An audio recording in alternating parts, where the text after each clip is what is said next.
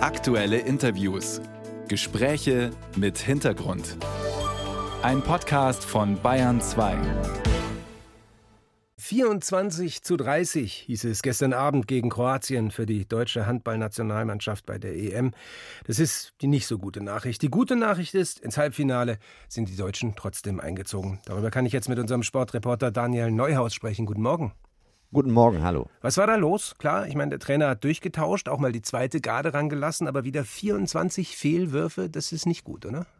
Das ist nicht gut. Äh, das war aber auch der totale Spannungsabfall. Es ist halt auch eine komische Gemengelage. Du bereitest dich den ganzen Tag mit Druck vor auf ein Spiel gegen Kroatien, von dem du weißt, du musst es gewinnen, um sicher im Halbfinale zu stehen. Und eine Stunde vor Spielbeginn sagt dir jemand, herzlichen Glückwunsch, ihr habt es geschafft, die Ungarn haben verloren. Ähm, das haben die erfahrenen Spieler, die in der ersten Halbzeit gespielt haben, verkraftet. Äh, die jungen U21-Weltmeister, die im Team sind äh, und in der zweiten Halbzeit ran durften, da hat der Bundestrainer wirklich komplett durchgewechselt. Die haben das dann nicht mehr hinbekommen, diesen Spagat zu schaffen. Äh, und deshalb gab es am Ende diese deutliche Niederlage.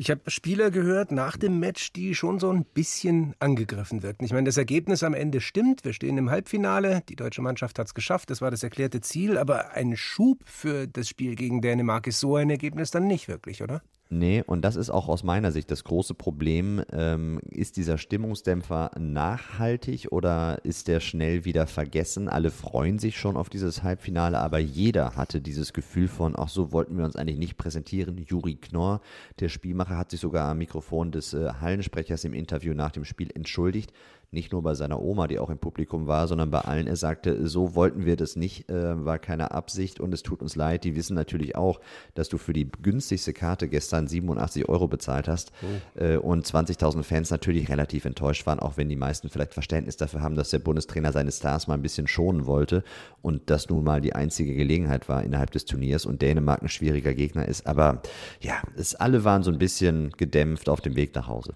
ein schwieriger Gegner ist. Dänemark, sagen Sie gerade, schauen wir voraus, morgen aufs Halbfinale. Dänemark ist für viele der Favorit, eine Mannschaft, die auf wirklich jeder Position doppelt stark besetzt ist, auch zwei der besten Torhüter der Welt im Team hat. Und gegen die muss nun ein deutsches Team ran, das offenkundig Offensivprobleme hat. Das wird schon schwierig, oder? Es ist auf dem Papier fast unlösbar. Die deutsche Mannschaft, ich meine, sie hat ihr Turnierziel erreicht. Sie steht im Halbfinale. Das ist wirklich super. Da konnte man nicht zwingend mit rechnen und äh, hat ja auch gute Leistungen innerhalb des Turniers gesagt. Leistungen wie gestern dürfen Freitag auf jeden Fall nicht vorkommen. Das wissen sie aber alle selber im deutschen Team. Sie sagen, wir brauchen den perfekten Tag.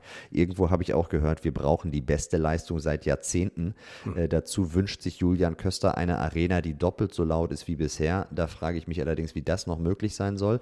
Aber aber ähm, die deutschen Handballer brauchen einfach den perfekten Tag. Das stimmt. Die Dänen sind äh, dreimal in Folge Weltmeister geworden. Sie warten allerdings seit 2012 auf einen EM-Titel. Die sind also richtig heiß und da muss wirklich viel passen. Ähm, aber Deutschland hat null Druck, geht als Außenseiter in dieses Spiel. Also stellen wir fest, Deutschland morgen der klare Außenseiter im einen Halbfinale. Im anderen Halbfinale trifft Schweden auf Frankreich auch zwei Weltklasse-Mannschaften. Wen sehen Sie da vorne?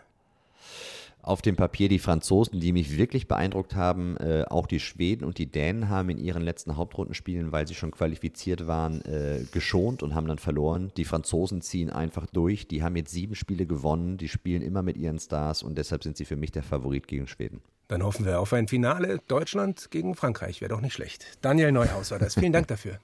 Gerne.